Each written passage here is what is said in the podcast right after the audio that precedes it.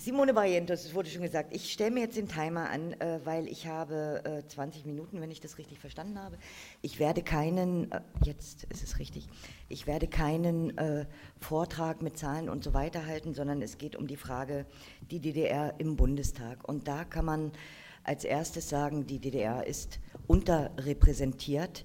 Allein durch die Mehrheitsverhältnisse im Bundestag ist es am Ende immer die westdeutsche Mehrheitsgesellschaft, die entscheidet, wie die ostdeutsche Gesellschaft mit ihrer Vergangenheit und ihrer Gegenwart umzugehen hat. Das ist ein Fakt, den wir nicht ändern können und der beeinflusst natürlich die Arbeit im Bundestag. Hier fiel der Begriff Revisionismus als Regierungsauftrag. Es ist, glaube ich, nicht nur als Regierungsauftrag sozusagen äh, zu verstehen, sondern es geht darüber hinaus. Es, äh, die Debatten im Deutschen Bundestag sind, also wenn es um DDR geht, sind gekennzeichnet durch sehr reflexhafte Reaktionen. Da fällt DDR, dann fällt sofort Stasi und dann sind die Opfer und die Täter und so weiter. Und darüber hinaus äh, findet dann nichts mehr statt. Und mein Bemühen war tatsächlich, ich habe Kulturpolitik gemacht in der Linksfraktion, äh, mein Bemühen war, die Sprache zu ändern, es zu schaffen, dass man zuhört und eben nicht auf der reflexhaften Ebene hängen bleibt. Das funktioniert aber nur dann, wenn man selbst nicht genauso reflexhaft reagiert. Sprich, mein Anliegen war, und das ist auch, äh, das ist auch die Wahrheit, so bin ich auch, dass die DDR äh, überhaupt nicht zu idealisieren ist, aber eben auch nicht zu dämonisieren.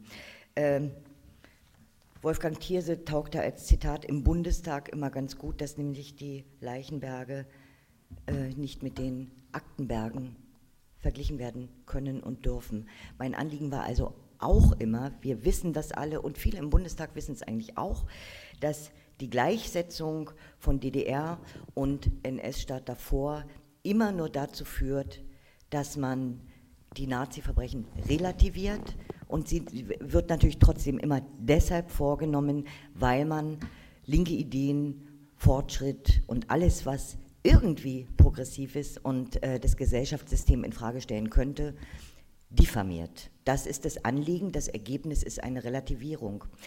Ähm, wir hatten im Bundestag drei, drei Schwerpunkte, möchte ich rausgreifen, an denen ich auch sozusagen arbeitsmäßig beteiligt war. Ich fange mit dem äh, ja, da, also, als ich das zum ersten Mal gelesen habe, dachte ich, ich bin im falschen Film, aber es ist ja tatsächlich so, dass ein Mahnmal für die Opfer der kommunistischen Gewaltherrschaft in Deutschland beschlossen wurde. Nun finde ich äh, Mahnmale ja äh, wichtig, ich finde es fehlen noch so einige. Ähm, aber ein Mahnmal für die Opfer der kommunistischen Gewaltherrschaft in Deutschland empfinde ich persönlich als Beleidigung. Ich bin aufgewachsen in der DDR. Ich habe, wir haben es schon gehört, äh, bin Elektrikerin geworden, nicht weil das mein erster Wunsch war, sondern weil ich, auch das ist Realität gewesen in der DDR, kein Abitur machen durfte. Das hat sich durch mein Leben natürlich gezogen, das hat mein Leben äh, beeinflusst, das hat äh, mir viele Möglichkeiten genommen. Andererseits habe ich mir viele Möglichkeiten genommen und bin irgendwie trotzdem was geworden. Aber immer ohne Papiere und ohne Abschlüsse und so weiter. Äh, an dieser Stelle möchte ich mich bedanken bei der Historischen Kommission, die mich in ihrer Reihen aufgenommen hat. Ich glaube, ich bin die Einzige dort, die nicht Historikerin ist, oder? Ähm, könnte das sein? Also jedenfalls habe ich das als große Ehre empfunden und das war auch so ein bisschen ein kleiner Ritterschlag für meine Arbeit. Okay, dann bin ich jetzt auch Historiker. Er sagt gerade, Historiker ist keine geschützte Berufsbezeichnung, also insofern bin ich dann auch Historikerin. Gut. Ähm, vielen, vielen Dank dafür. Aber die Zusammenarbeit war sehr wichtig, weil wir hatten dieses, wie gesagt, die Planung Mahnmal der kommunistischen Gewaltherrschaft. Und auch da möchte ich noch mal kurz auf Reflexe eingehen. Das Berliner Abgeordnetenhaus mit den Stimmen der Linksfraktion hat dieses Mahnmal auch beschlossen. Und ich glaube, dass es falsch ist, das zu tun, weil es wir haben nicht in einer kommunistischen Gewaltherrschaft gelebt, jedenfalls nach meinem Verständnis. Ähm, eine kommunistische Gewaltherrschaft waren mit Sicherheit die Roten Khmer, aber waren das Kommunisten, das ist auch nochmal eine völlig andere Frage. Also, ähm, jedenfalls hätte ich gewollt, dass die Linke sich geschlossen gegen diese Sprache stellt, weil diese Sprache natürlich was macht. Man kann über ein Mahnmal von Opfern in der DDR sprechen, das ist eine andere Geschichte, aber Mahnmal Opfer der kommunistischen Gewaltherrschaft geht nicht. Nun komme ich aus der, das, äh, ich hatte eine, eine Casting-Agentur, das kann man heute gar nicht mehr sagen, weil äh, dann alle denken, ich bin durch die Straßen gelaufen und habe junge Menschen äh, angeworben und die dann im Fernsehen verheizt, so war es nicht, sondern es war eine, ein Besetzungsbüro für Film und Fernsehen beim ZDF damals, äh, genau. Aber eigentlich war ich in den letzten Jahren, äh, bevor ich in den Bundestag kam, Verlegerin und bin eine Frau der Sprache. Sprache ist mir wichtig, das hat mir im Bundestag geholfen, dabei die Debatten zu öffnen in einen Dialog, zumindest im, im Kulturausschuss. Also, Sprache ist wichtig, eine solche Sprache geht nicht, Mahnmal der kommunistischen Gewaltherrschaft und ich hätte mir gewünscht, dass die Linke da stärker dagegen steht. Jetzt haben wir aber ein Problem in der politischen Linken in den Parlamenten, zumindest äh, im Bundestag und auch äh, in, in den Ostparlamenten, im Westen sind wir da nicht so stark vertreten. Nämlich das, äh, dass, auch, dass es auch einen re linken Reflex gibt, so zu agieren, dass man sich ja nicht dem Verdacht aussetzt, man könne die DDR äh, äh äh, idealisieren wollen oder äh, dort geschehenes Unrecht relativieren wollen und so weiter. Und das führt dann dazu, dass man Zugeständnisse macht, die man, so finde ich, nicht machen darf. Für mich war das einfacher im Bundestag. Ich bin also DDR-Kind, bin aber über die bayerische Landesliste in den Bundestag gekommen. Dort lebe ich seit einigen Zeiten. Ich bin da ein, ja, ein, etwas Exotisches sozusagen in Bayern äh, als DDR- Frau mit Elektrikerausbildung und so. Ja. Aber ich war auch in der Fraktion äh, äh, ein bisschen exotisch. Es hat lange gedauert, äh, ähm, dass das überhaupt durchdrang, dass ich äh, DDR sozialisiert bin. Ich bin mit der Mauer gegangen, äh, obwohl ich vorher schon habe gehen wollen, gar nicht unbedingt dort weg, aber auch mal woanders hin. Ähm, ich ähm, bin war nie in, in irgendwelchen Funktionen in der DDR. Als die Mauer fiel, war ich 24 Jahre alt, hatte einen siebenjährigen Sohn. Und äh, ich hatte eine Stasi-Akte, die ich mir dann, und auf das Thema komme ich gleich, äh, im Zusammenhang mit, ähm, mit, dem, mit der Überführung des äh, Stasi-Unterlagenarchives ins Bundesarchiv äh, mir auch meine eigene Stasi-Akte nach so vielen Jahren dann mal geholt. Ich wollte mir vorher auch ein bisschen Kummer ersparen. Es war dann, naja, ähm, anderes Thema. Die Tatsache, dass ich aus dem Osten komme, dort auch alt genug geworden bin, um äh, dort also wirklich gelebt zu haben und sagen zu können, ich bin dort sozialisiert worden, äh, aber frei von, äh, von dem Verdacht, äh, ich könnte ähm, vielleicht selber IM gewesen sein oder es hätte ja gereicht, wenn ich mal Pionierleiterin gewesen wäre, äh, um mich diesem Verdacht auszusetzen. Also ich war da sehr frei im Agieren und das hat dazu geführt, dass ich eben nicht reflexhaft Zugeständnisse gemacht habe. Dazu war ich nicht bereit. Es war aber trotzdem natürlich wichtig, und das war mir auch immer ein Anliegen, dass ich meine eigenen Genossinnen und Genossen nicht im Regen stehen lasse. Also, das war ein Drahtseilakt. Bei drei Minuten Redezeit im Bundestag in den Debatten ist das dann gar nicht so einfach unterzubringen, aber es war sehr spannend. Das zweite große Thema war die Überführung der Stasi-Akten ins Bundesarchiv.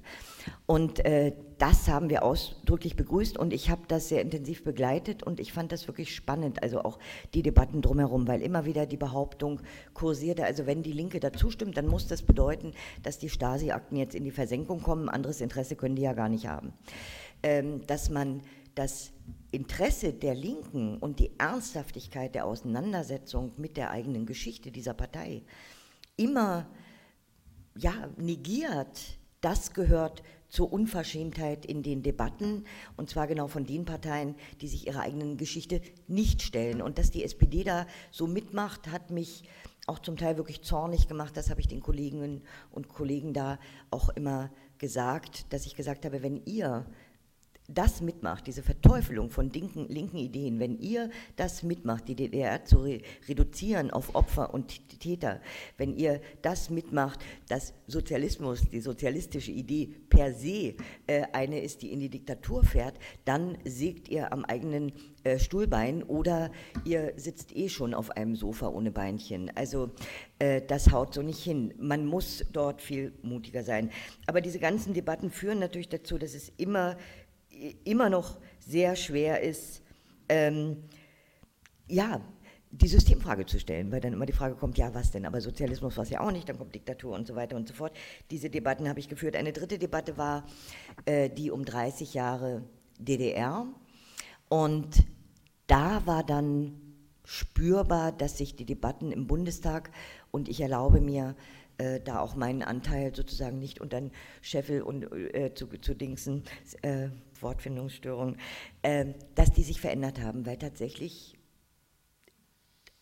fast sowas wie ein Dialog stattfand, weil tatsächlich äh, selbst aus Unionskreisen gemessen an ihren Möglichkeiten ein Entgegenkommen äh, an Menschen äh, aus der DDR zu spüren war, weil tatsächlich äh, darüber nachgedacht wurde, ob es sein könnte, dass es ein Fehler war, die DDR nur so zu reduzieren auf Opfer, Täter, Stasi und Partei. Mhm wo also zum ersten Mal ein bisschen durchklang, dass äh, da saßen 17 Millionen Menschen, von denen, äh, äh, ich weiß nicht, wie hoch der Anteil von unter Zehnjährigen, sagen wir mal, aber von denen äh, äh der größte Teil, also DDR sozialisiert war und dann natürlich was mitgenommen hat und das hat uns geprägt. Gerade die Frauen, auch das habe ich immer wieder betont, haben viel verloren, waren übrigens aber auch nicht immer die Verliererinnen, sondern hatten auch ein Handwerkszeug, äh, um sich im Westen äh, oder dann in der neuen Gesellschaft irgendwie auch durchzusetzen. Nicht alle, aber wir haben viel verloren. Ich habe mir, auch das habe ich im Bundestag gesagt, nie vorstellen können, einmal in einem, äh, in einer demokratischen Republik Deutschland, wie immer man, ne, so, nennt, so versteht sich ja dieses Land, äh, zu sitzen, in der der Paragraph 218 noch gilt und der 200, also im Strafgesetzbuch steht und sogar äh, das Informationsrecht von Frauen über Schwangerschaftsabbrüche eingeschränkt wird. Das ist ein völliger Irrsinn, das ist ein so revisionistischer Akt und insofern äh, sage ich an dieser Stelle mal ganz salopp, äh, ähm, das ist auch, also an dieser Stelle sieht man, dass Politik dann auch ein Sie verzeihen mir das Wort feuchter Männertraum ist, da werden Frauen in die Schranken gewiesen. Äh, wenn, wenn es um ein Informationsrecht für Männer ging, äh, gäbe es da keine Probleme. Ich habe jetzt zwar mir einen Timer gestellt, aber ihn leise gemacht und weiß also nicht, wie ich in der Zeit bin. Das ist, aber es scheint noch zu laufen. Genau. Die DDR im Bundestag führt einerseits ein Nischendasein, wenn es um die Frage geht, verstehen zu wollen, was war die DDR, die Ursachen oder die Gründe für die Entstehung beider deutschen Staaten spielte nie eine Rolle in den Debatten. Das Aufeinanderwirken der beiden deutschen Staaten spielte nie eine Rolle in den Debatten, außer bei mir. Äh, also ich habe das eingebracht, natürlich hat das viel Zorn ausgelöst, aber solange das nicht eine Rolle spielt in der politischen Arbeit auf Bundesebene, wird es so bleiben, dass die Mehrheitsgesellschaft im Westen über die Mehrheitsgesellschaft im Osten entscheidet auf allen Ebenen. Und zwar im Rückblick, in der Gegenwart und in der Zukunft. Und wir müssen also aufhören, mit einem schlechten Gewissen oder mit dem Eimer Asche äh, äh, äh in der Hand äh, ans Rednerpult in Parlamenten zu treten und uns den erstmal über den Kopf zu schütten und zu sagen, ja, wir sind schuldig, schuldig, schuldig und äh, dann aber seid doch mal ein bisschen nett zu uns. Nein, so haut es nicht hin, sondern wir müssen selbstbewusst dorthin gehen und sie konfrontieren mit ihren Lügen, mit ihrem Revisionismus, mit ihrer Einschränkung, mit ihrer Ignoranz, was unsere Biografien und Lebensgeschichten betrifft. Ähm, und da komme ich nochmal auf meinen Beruf als Verlegerin. Ich bin Verlegerin geworden deshalb im Westen, weil ich es nicht ertragen habe, dass DDR-Literatur nach der Wende postwendend sozusagen auf Müllhalden gefahren wurde. Damals äh, kamen die, äh, die äh, westdeutschen Grossisten äh, in die Buchhandlungen der DDR und haben äh, dort ja einfach die Existenzfrage gestellt und gesagt, wenn ihr unsere Titel wollt, unsere Bestseller und so weiter, dann müsst ihr euren Kram rausschmeißen, sonst kriegt ihr es nicht. Ähm, man hatte also gar keine Wahl und äh, mein persönlicher Anlass war ein Buch von Peter Abraham, ähm, der damals eine, ein, ein Roman mit autobiografisch, äh, autobiografischen Zügen, gerade im Verlag Neues Leben war es, glaube ich, äh, rausgebracht hatte, der war gedruckt, der sollte ausgeliefert werden und wurde nicht ausgeliefert, sondern auf die Müllhalden gekarrt äh, und den, den hat es fast zerbrochen. Ähm, und dann habe ich gesagt, dieses Buch muss erscheinen. Es ging um Kuckucksbrot, vielleicht kennt es jemand, vielleicht interessiert sich jemand dafür. Ich habe noch äh, eine Palette im Keller, äh, weil es war, ich habe es zwar gemacht und es wurde noch zumindest von einigen gelesen, wirklich zu verkaufen war es trotzdem nicht. Ähm, also dieses DDR-Erbe zu retten, das künstlerische Erbe, das äh, literarische Erbe, und so weiter. Wir brauchen das ja, um unsere Geschichten zu erzählen. Wie sollen wir Geschichte schreiben, wenn wir die Geschichten nicht mehr haben, wenn die Bücher weg sind, wenn die Dokumente da weg sind, äh, wenn, wenn die Biografien weg sind? Das, glaube ich, muss unser Kampf sein. Also ich wünsche mir sehr, sehr, sehr viel mehr Selbstbewusstsein in den Debatten in Parlamentsebene ich wünsche mir sehr wenig Dogmatismus, weil der uns nicht weiterbringt. Ich wünsche mir eine Sprache, die dazu führt, dass zugehört wird und eben nicht nur reflexhaft reagiert wird. Das funktioniert übrigens dann am besten, wenn man nicht dogmatisch ist, weil das bedeutet, dass man selber auch zuhören muss. Ähm, sonst kann man ja nicht adäquat antworten. Und äh, ich schaue wirklich, also es ist für mich auch ja, ein bitterer Tag, weil ich habe äh, in diese vier Jahre gerade DDR unheimlich viel Zeit und Kraft gesteckt, äh, gesteckt zusammen. Übrigens mit meinem äh, geschätzten Mitarbeiter äh, Volker Kühlow, der da hinten sitzt.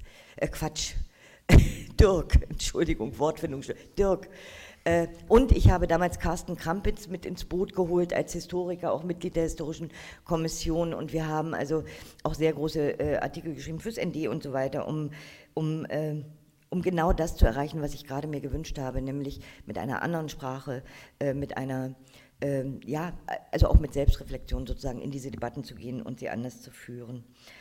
Ähm, ich habe die Sorge, dass in der nächsten Fraktion dieses Thema wieder in alte Bahnen zurückfällt und dass es dann wieder im Bundestag äh, bearbeitet werden wird von denen, die eben nicht frei von, äh, also äh, ganz frei von, äh, die mögen frei von Belastung sein, aber man kann ihnen immer eine zu Schuld zuschieben oder ihnen immer irgendwie, äh, ähm, ja, äh, und dass es dann wieder dazu führt, dass wir zu sehr einknicken und zu wenig in die Offensive gehen, weil eins ist Fakt, wenn wir diese Debatte nicht so führen, dass DDR als Gesamt, also dass die gesamtdeutsche Geschichte erzählt wird, dass die DDR ernst genommen wird in ihrem Entstehen, in ihrem Wirken und auch in ihrem Scheitern, äh, dann haben wir ein ganz großes Problem, die Systemfrage zu stellen. Die müssen wir aber stellen, damit wir, die Menschheit und der Planet eine Zukunft haben.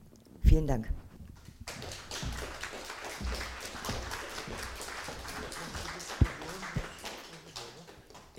Ich, danke dir und äh, ich würde es jetzt nicht, klar, also die Befürchtung ist da, aber die helle Panke gibt es, die sich genau diesem Thema ja heute hier zum Beispiel stellt. Und, und äh, das ähm, genau. ist auch bei, gleich bei der Gelegenheit genau. anzukündigen, dass diese Beiträge hier in der Publikation Genau, jetzt habe ich ein Mikro gekriegt, gemein. Ne?